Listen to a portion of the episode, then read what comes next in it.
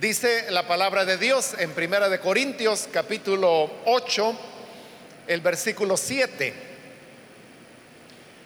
Pero no todos tienen conocimiento de esto. Algunos siguen tan acostumbrados a los ídolos que comen carne a sabiendas de que ha sido sacrificada a un ídolo. Y su conciencia se contamina por ser débil. Pero lo que comemos no nos acerca a Dios. No somos mejores por comer, ni peores por no comer. Sin embargo, tengan cuidado de que su libertad no se convierta en motivo de tropiezo para los débiles. Porque si alguien de conciencia débil te ve a ti, que tienes este conocimiento, comer en el templo de un ídolo, no se sentirá animado a comer lo que ha sido sacrificado a los ídolos. Entonces ese hermano débil, por quien Cristo murió, se perderá a causa de tu conocimiento.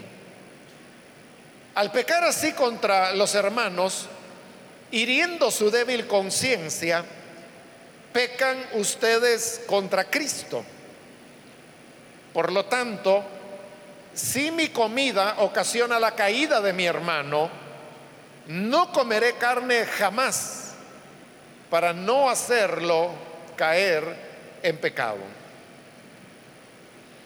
Amén. Hasta ahí dejamos la lectura, hermanos. Pueden tomar sus asientos, por favor.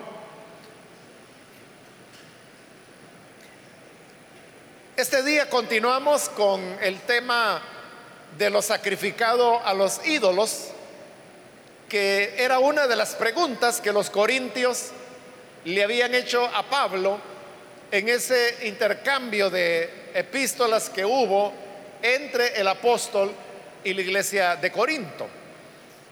Comenzamos, hermanos, en este capítulo 8 eh, a ver cómo Pablo eh, tomaba los argumentos de los corintios sobre este tema de, comer de lo sacrificado a los ídolos y eran argumentos con los cuales él estaba de acuerdo.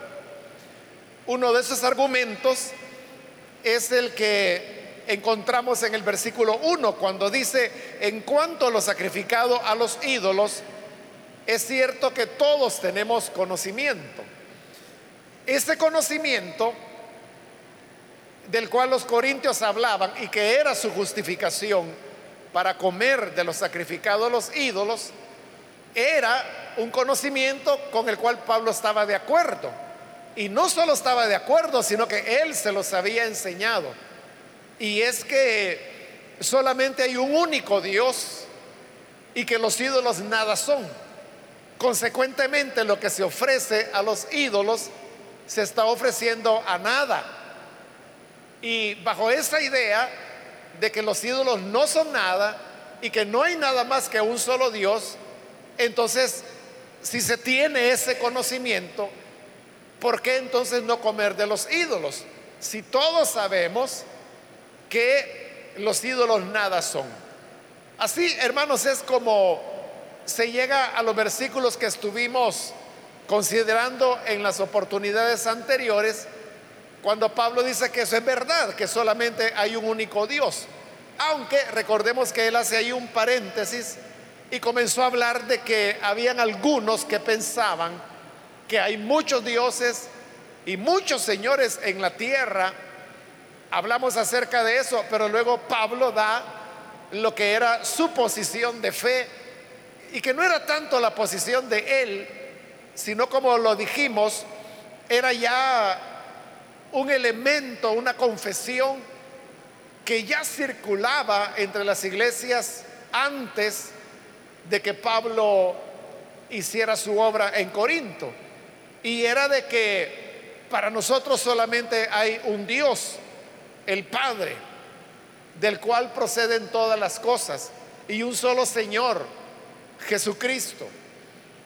Entonces, hace esa aclaración que fue la que estuvimos tocando en la última oportunidad, y luego cierra el paréntesis y vuelve al argumento inicial que le estaba tocando.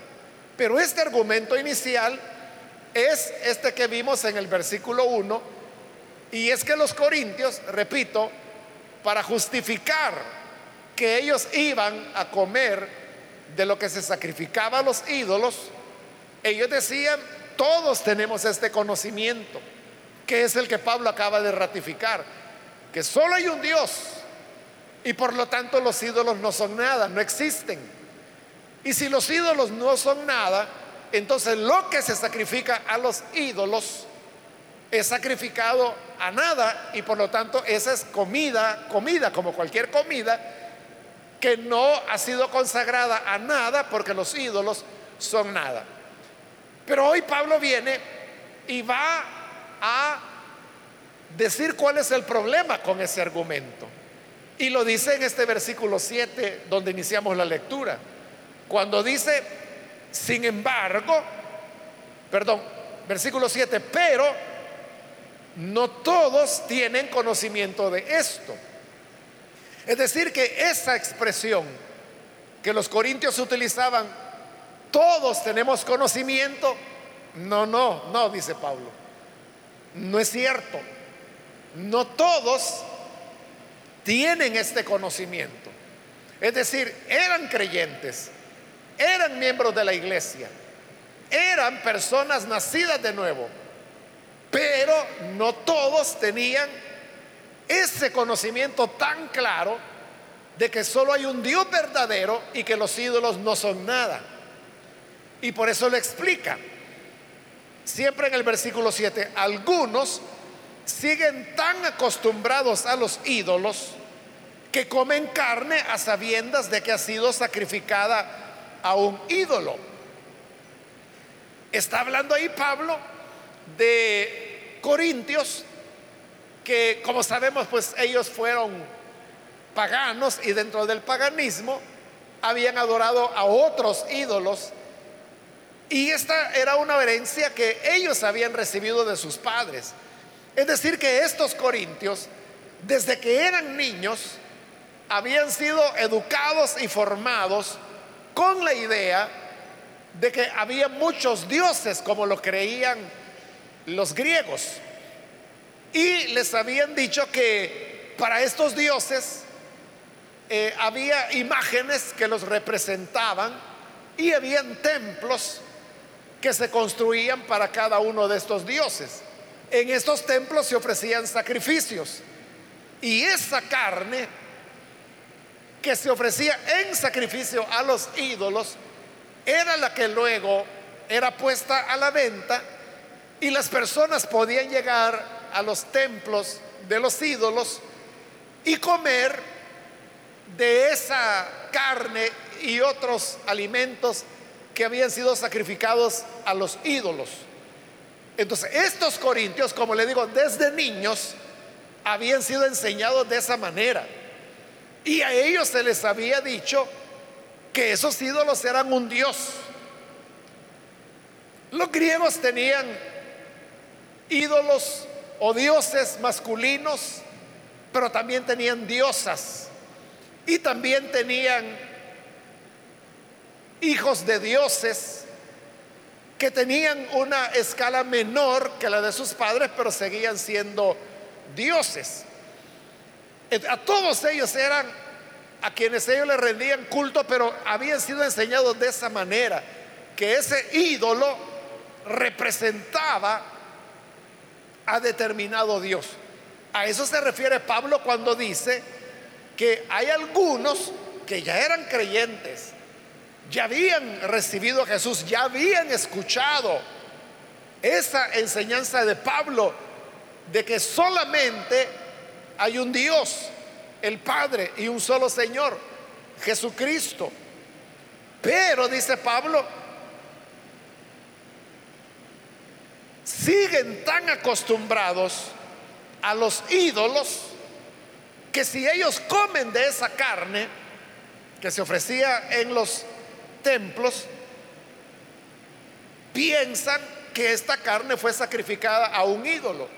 Es decir, pesaba tanto esa costumbre que ellos habían tenido desde niños y que habían practicado por años durante su vida, que aunque Pablo les hubiera dicho, los ídolos no son nada, solo hay un Dios, pero estaban ellos tan habituados a los ídolos que seguían viendo detrás de cada imagen a un Dios.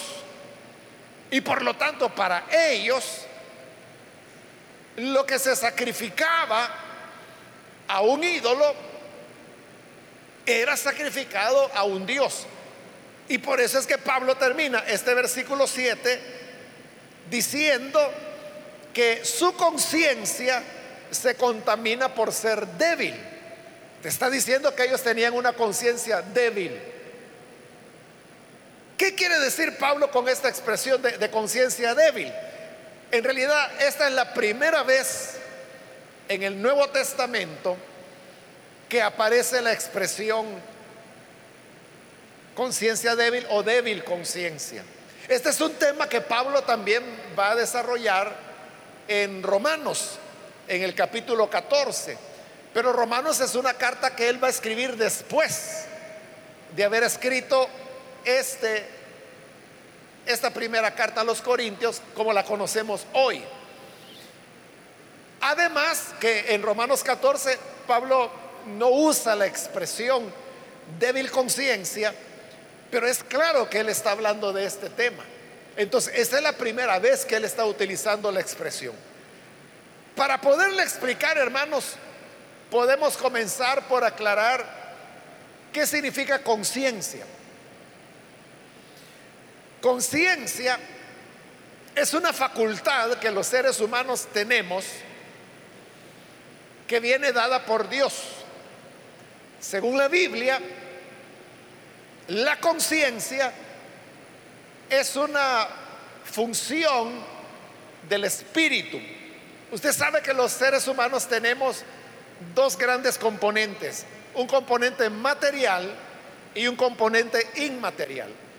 La parte material del hombre es el cuerpo, el cuerpo físico. Y la parte inmaterial tiene dos elementos, el alma y el espíritu. El alma es el yo de la persona, es donde está la razón, las emociones, la voluntad. Y el espíritu es el principio que viene de parte de Dios que le da vida al cuerpo. Podríamos decir que el espíritu, no el Espíritu Santo, sino que el espíritu del hombre es el don de la vida que Dios le ha dado a cada persona. Pero ese espíritu que todos los seres humanos tenemos, tiene la facultad de la conciencia. La conciencia es como un rector interno que todos tenemos que nos indica la diferencia entre lo correcto y lo incorrecto. Esa es la razón por la cual muchos comparan la conciencia con una voz interna. Y de hecho así la describen. Dicen, la conciencia es esa vocecita que tú oyes cuando vas a hacer algo malo, pero tú sabes que es malo. ¿Cómo sabes que es malo? Es la conciencia que te lo está mostrando. Y de igual manera, esa vocecita o esa conciencia te puede indicar qué es lo correcto en determinada situación. Puede ser, por poner una ilustración, que usted vea a una persona en necesidad. Hay algo dentro de usted que le dice que usted tiene que ayudar a esta persona. Es esa voz interna. Esa es la conciencia que le está indicando lo correcto que debe hacer en ese momento. Entonces decía que todos los seres humanos tenemos conciencia. El problema es que cuando una persona se dedica al pecado y es un practicante del pecado consuetudinario, la conciencia comienza a endurecerse. Hay un momento en que la conciencia ya se vuelve insensible. Y así es como puede haber personas que pueden hacer cualquier maldad sin alterarse. O sea, de la manera más tranquila, pueden robar, pueden matar, pueden insultar a una persona, pueden agarrar a golpes a alguien y ellos como que si nada ha pasado. Su conciencia ya está endurecida. Ya es insensible, ya no les dice nada. Y mientras más practica el pecado, una persona más insensible se vuelve su conciencia. Pero cuando la persona viene y conoce a Jesús, en el nuevo nacimiento, esa conciencia es renovada. Porque ahora ya no solo es la conciencia, sino que además es el Espíritu Santo que ha venido a morar en una persona. Pero aquí viene el punto, que esta conciencia de la persona, del cristiano, puede madurar más en unas personas que en otras. En aquellas personas en donde la conciencia no maduró mucho, esa es lo que Pablo llama una conciencia débil. En tanto que aquel creyente que sí maduró espiritualmente, su conciencia es fuerte.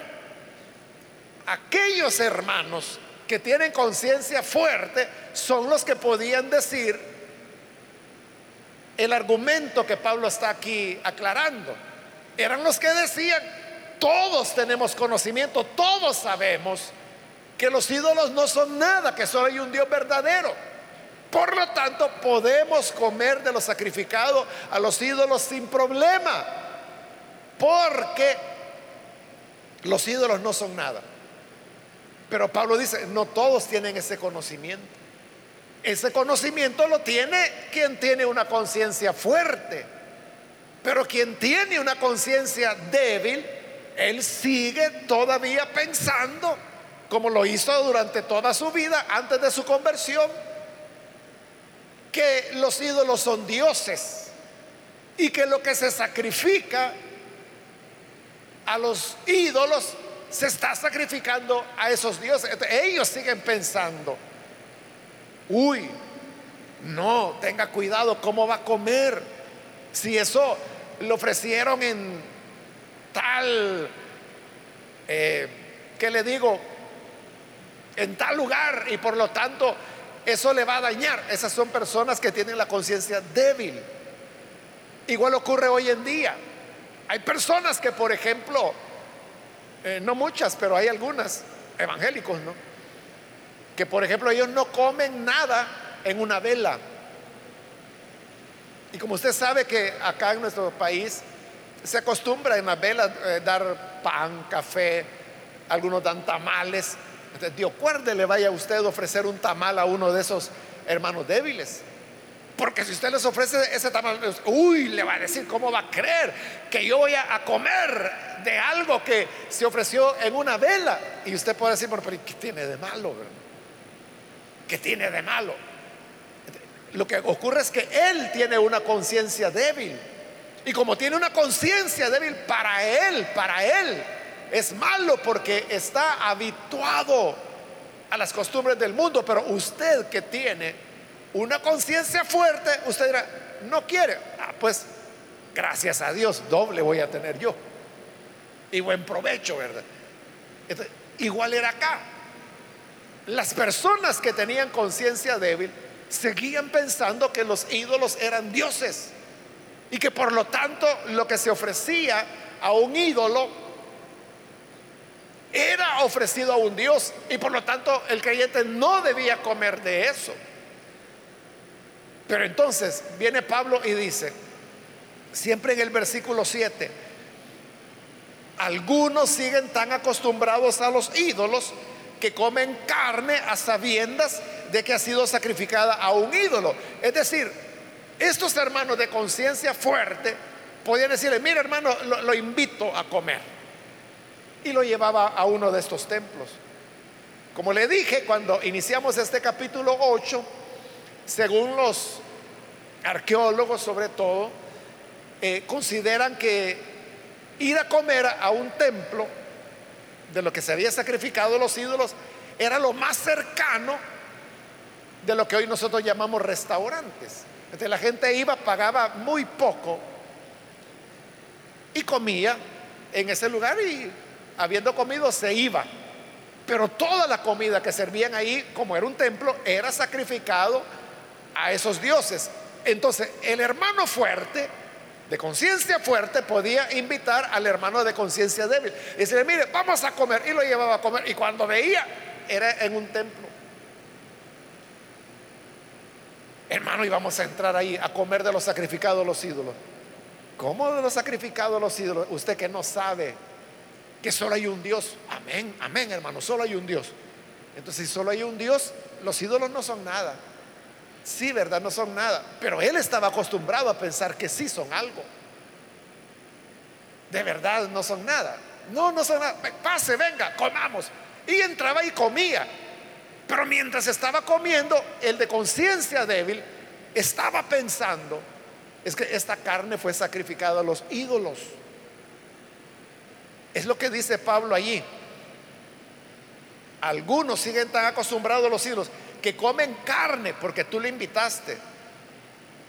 A sabiendas de que ha sido sacrificada a un ídolo, es decir, en su mentalidad, para él, en su débil conciencia, eso fue sacrificado a un ídolo, porque sigue pensando que los ídolos son algo. ¿Y cuál es el resultado? Dice Pablo, que su conciencia débil es contaminada. Entonces, no solo tiene una conciencia débil, sino que al comer de lo sacrificado a un ídolo en su mentalidad, él se contaminaba. Y al haberse contaminado, él se consideraba que le había fallado a Dios, que había sido desobediente.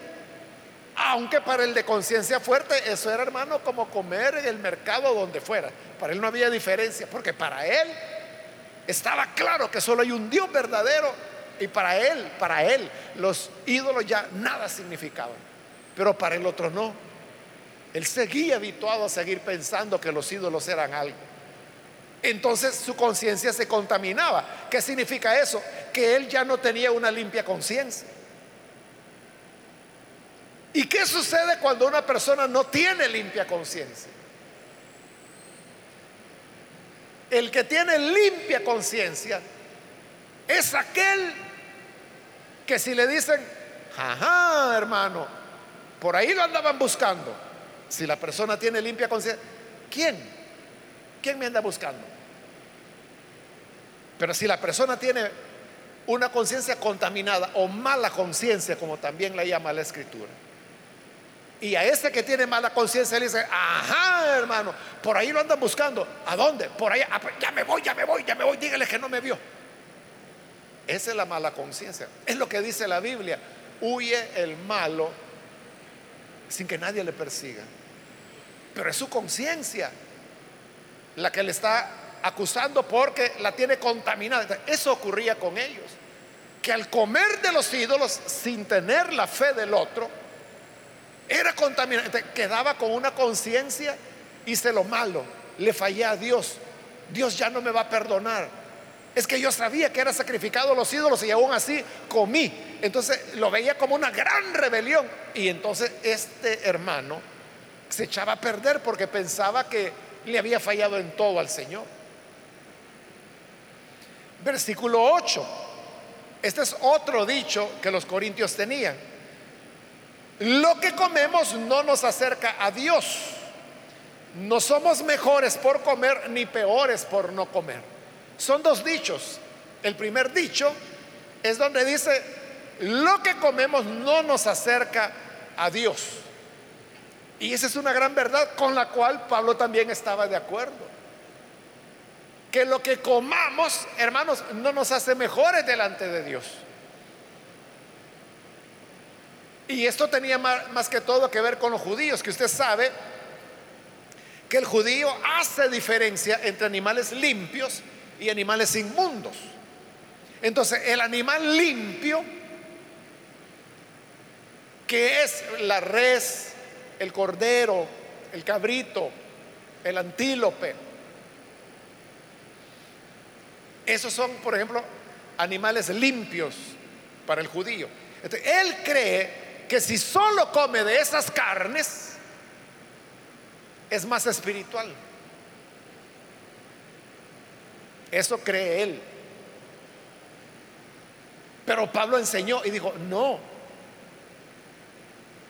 ustedes pueden comer lo que quieran, porque Jesús dijo, no es lo que entra al hombre lo que lo contamina, es lo que sale del hombre. Porque lo que comen, dijo el Señor, ustedes lo mastican, va al estómago y del estómago va a la letrina y se acabó. Y ahí no hay problema, no te contamina en nada. Por ejemplo, cosas que nosotros comemos y que la ley decía que era inmundo. Para la ley el conejo es inmundo. Para la ley el camarón es inmundo. Para la ley comer ostras, conchas, cascos de burro, todos esos moluscos que nosotros comemos, para la ley eso es inmundo. Comer jamón es inmundo, comer cerdo es inmundo, comer tocino es inmundo. Pero de verdad, ¿usted cree que porque un día le dieron un sándwich con jamón, usted hoy es menos espiritual ya?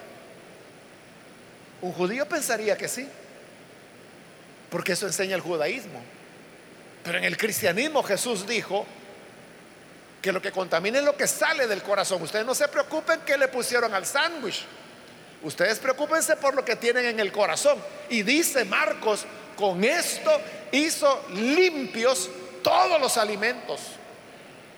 Y no solo eso, sino que allá en Hechos de los Apóstoles, en el capítulo 10, cuando Pedro tiene hambre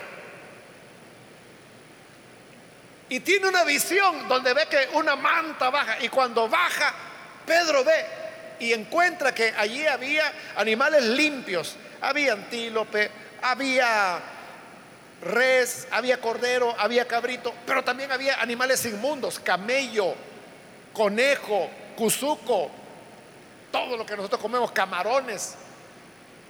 Y entonces Dios le dijo, mata y come. Y Pedro le dijo, ush, le dijo al Señor, jamás, le dijo, jamás en mi boca ha entrado nada inmundo. Así que no voy a comer de eso. Y Dios le dijo, no llames inmundo lo que Dios ha limpiado. Y en la visión vio que la manta volvió a subir y volvió a bajar. Eso sucedió tres veces. Y las tres veces Pedro decía, no voy a comer nada inmundo. Y Dios otra vez, no llames inmundo lo que yo he limpiado. O sea, otra vez Dios estaba haciendo limpios todos los alimentos. Por lo tanto, Pablo enseñaba lo que comemos no nos acerca a Dios.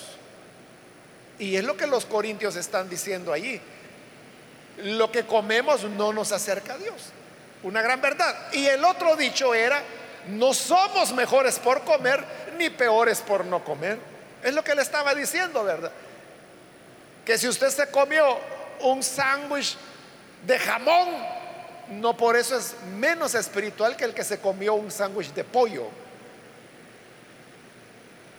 No es eso lo que determina la espiritualidad. Por lo tanto, también era cierto cuando los corintios decían, no somos mejores por comer ni peores por no comer. Podemos comer de lo que queramos, sacrificado o no sacrificado. Pero Pablo también tiene una objeción para este argumento. Como le digo, Pablo está de acuerdo con esos argumentos de los corintios porque él se los enseñó. Lo que pasa es que los corintios los están llevando a un extremo que no es el correcto. Por eso les dice en el versículo 9, sin embargo, es cierto hermanos que lo que comamos no nos acerca a Dios. Es cierto hermanos que no por comer seremos más ni por no comer seremos menos. Es cierto. Sin embargo, pero, dice el 9, tengan cuidado de que su libertad no se convierta en motivo de tropiezo para los débiles ahí Pablo está anteponiendo dos cosas. Libertad con tropiezo. él reconoce, ustedes tienen la libertad.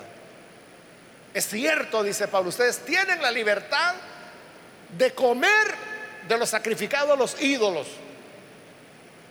Tienen libertad de comer lo que quieran, como él mismo se los había enseñado, pero hay un límite y el límite es cuando eso que tú comes es de tropiezo para otro hermano. Ese es el problema. Entonces, aquí no se trata, hermanos, de yo voy a hacer valer mi derecho. Y yo puedo decir, no, es que para mí, y Pablo era de esos. Pablo era de los que tenían la opinión, como él lo dice en Romanos, que se puede comer de todo. Y que al ir a, la carnicería uno no tenía que andar comprando o preguntando si esa carne era sacrificada a los ídolos o no. Dice, ustedes compren, cocinen, oren, den gracias y buen provecho. No anden preguntando nada. De esa opinión era Pablo. Pero ese Pablo es el que hoy está diciendo, sin embargo, ten cuidado que esa libertad que tú tienes no sea motivo de tropiezo para otros. Y dice el 10, porque si alguien de conciencia débil, ya explicamos quiénes son los de conciencia débil, te ve a ti que tienes este conocimiento y por lo tanto para ti no hay problema, pero te ve comer en el templo de un ídolo, no se sentirá animado a comer lo que ha sacrificado a los ídolos.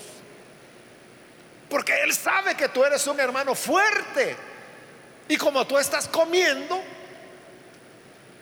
¿acaso Él no dirá, bueno, si este es un hermano maduro y está comiendo de los sacrificados a los ídolos, ¿por qué no voy a comer yo?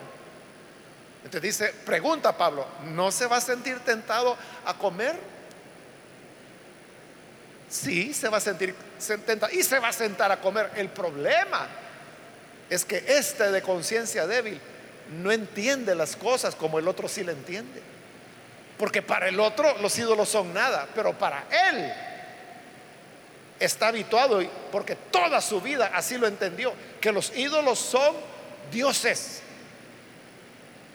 Versículo 11, entonces dice, ese hermano débil por quien Cristo murió, se perderá a causa de tu conocimiento.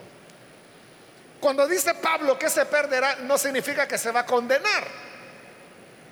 Lo que significa es que se perderá en el sentido que se echa a perder el servicio, por ejemplo, que este hermano pudo haber ofrecido. Porque hizo algo que para él estaba malo, pero lo hizo porque vio que el otro que era un hermano maduro, lo hacía comer de los ídolos. El problema es que ese hermano sí entendía, él no. Entonces cuando va y come, es lo que dijimos, su conciencia se contamina. Porque él ahora tiene la idea que le desobedeció a Dios y que lo desobedeció a sabiendas. Entonces dice, soy malo, soy un fracaso, yo no sirvo para nada soy un inútil, soy peor que un gusano, yo no le voy a poder servir a Dios. Y cuando iba a la iglesia le decía, hermano, fíjese que queremos que usted sea líder en la casa del hermano Apio. No, hermano, es que yo soy un gran pecador. Eso es para los espirituales. Pero yo le he fallado al Señor. Pero ¿en qué le falló? Es que vergüenza me da contarle. Bueno, total que este nunca superaba su situación, se echaba a perder. Es decir, echaba a perder su servicio. Entonces dice Pablo, alguien por quien, Cristo murió, se echará a perder porque te ve a ti. Allí es donde Pablo está diciendo, hermanos, ustedes tienen razón, sus argumentos son correctos. Y tienen razón cuando dicen que pueden comer lo que quieran, porque no hay nada que contamine al hombre. Pero, dice Pablo, tienen que tener una limitación. Y es que tienen que recordar que ustedes no están solos en el universo, sino que a su lado hay hermanos, hay hermanas que piensan de otra manera. Y a ellos hay que tratarlos con amor. Por eso, volviendo al, versículo 1, hoy va a entender lo que Pablo dijo en el 1. Dice, en cuanto a lo sacrificado a los ídolos, es cierto que todos tenemos conocimiento. Ese era el argumento de ellos. Pero hoy Pablo dice, el problema, hermanos, es que el conocimiento envanece mientras que el amor edifica. Entonces, si yo tengo conocimiento, eso me envanece. Y lo que va a hacer es que me va a llevar a despreciar al hermano. No, hermano, usted no está en nada. Usted todavía está pensando que esos ídolos son dioses. No, entonces usted ni creyente es, que no sabe usted que Dios solo hay uno. Entonces el conocimiento lo lleva a envanecerse. Pero el amor, dice Pablo, edifica. Entonces, yo puedo tener conocimiento, pero si no tengo amor, ese conocimiento me va a envanecer y con eso voy a dañar a mi hermano. Pero si yo tengo conocimiento, pero además tengo amor, el amor me va a decir que lo importante es que este hermano o esta hermana sea edificado. Sea edificado. Por lo tanto, yo voy a renunciar a mi derecho. Exactamente eso es lo que Pablo llega a concluir, porque dice en el 12, al pecar así contra un hermano, haciéndole tropezar, hiriendo su débil conciencia, pecan ustedes contra Cristo. Porque hay gente que puede decir, yo soy libre, yo no voy a andar haciendo lo que aquel hermanito de la iglesia me dice, como que si fuera mi papá, ni mi papá me dice nada. Si para él eso es malo, e, es cosa de él, allá él. Pero mi vida es mi vida y, para mí no hay problema. Así que lo voy a hacer. No le importa el hermanito débil. Pero cuando hay amor, la persona dice, este hombre es porque en Cristo murió. Entonces yo no quiero lastimarlo. Entonces, aunque para mí eso no es malo, pero voy a hacer lo que Él dice para que Él se sienta bien. Entonces, ¿qué está haciendo? Por amor, está tomando una actitud humilde, está rechazando su conocimiento o lo está dejando de lado con tal de favorecer a un hermano. Esto que estoy diciendo, hermano, y que estamos viendo acá no tiene que ver solo con los sacrificados los ídolos, tiene que ver con con todo eso que se llaman los temas de conciencia. Le voy a poner un solo ejemplo para que usted me entienda de qué estamos hablando. Por ejemplo, un tema de conciencia es el tema de los géneros musicales. Usted sabe que hay hermanos que lo que les gusta son las alabanzas cristianas con género de cuerdas, trío, dúos, a otros les gusta la alabanza cristiana, pero con género ya así como tenemos acá, ¿verdad? Guitarra eléctrica, teclado, batería. Y hay otros que les gustan los géneros musicales, pero que son más contemporáneos, más juveniles. Entonces, el que tiene una conciencia fuerte sabe que los géneros solo son géneros y que esa es una cuestión de gustos. Ese es el que tiene conocimiento, el que tiene conciencia fuerte, maduro ya. Pero hay hermanos que tienen conciencia débil. Entonces los que tienen conciencia débil dicen, esa música, esa no es cristiana. Eso es del mundo. Esa no es alabanza, esa es pura mundanalidad. ¿Por qué? Porque no le gusta ese género. Entonces, imagínese un joven, voy a poner ese caso de un joven, que hay un hermano que es un señor o una señora de la iglesia que le dice, mire, no ande oyendo esa música, eso es mundano. No, oiga las músicas de esas lindas, las de cuerdas, las de tríos. Esa es la verdadera música cristiana. Y viene este joven y dice, ay Dios, esta señora o este señor, si eres de, del siglo pasado, mi gusto es otro. Pero este joven, él entiende que los géneros solo son géneros. Pero aquí viene el punto. ¿Va a actuar en base al conocimiento o va a actuar en base al amor? Sabiendo que Pablo dice que el conocimiento nos envanece, pero el amor nos edifica. Entonces, si este joven está envanecido, lo que va a decir es, este viejito, lo que le decía, como que si fuera mi papá, si ni mi papá me dice nada, él me deja, hasta él me da dinero para que compre de esa música, de esas alabanzas que a mí me gustan. No le voy a hacer caso. Entonces, ¿qué hace? Que este señor, este hermanito por quien Cristo murió, tú lo estás lastimando, porque tiene conciencia débil. Pero si este joven actuara en base al amor, aunque tenga conocimiento, él dirá, bueno, yo entiendo que el hermanito tiene una visión limitada y piensa que solo lo que le gusta a él es música cristiana y lo que no le gusta no es música cristiana. Pero lo amo, lo amo porque me recuerda a mi abuelito.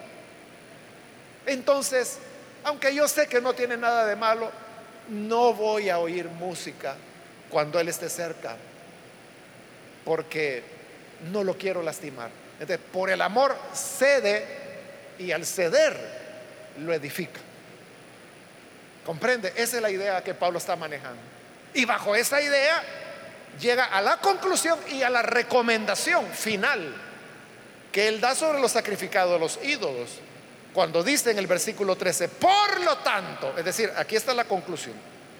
Habiendo dicho lo que he dicho, si mi comida ocasiona la caída de mi hermano, no comeré carne jamás. ¿Por qué? Porque es mala la carne. No, para no hacer caer en pecado a otro hermano. ¿Qué es el consejo de Pablo?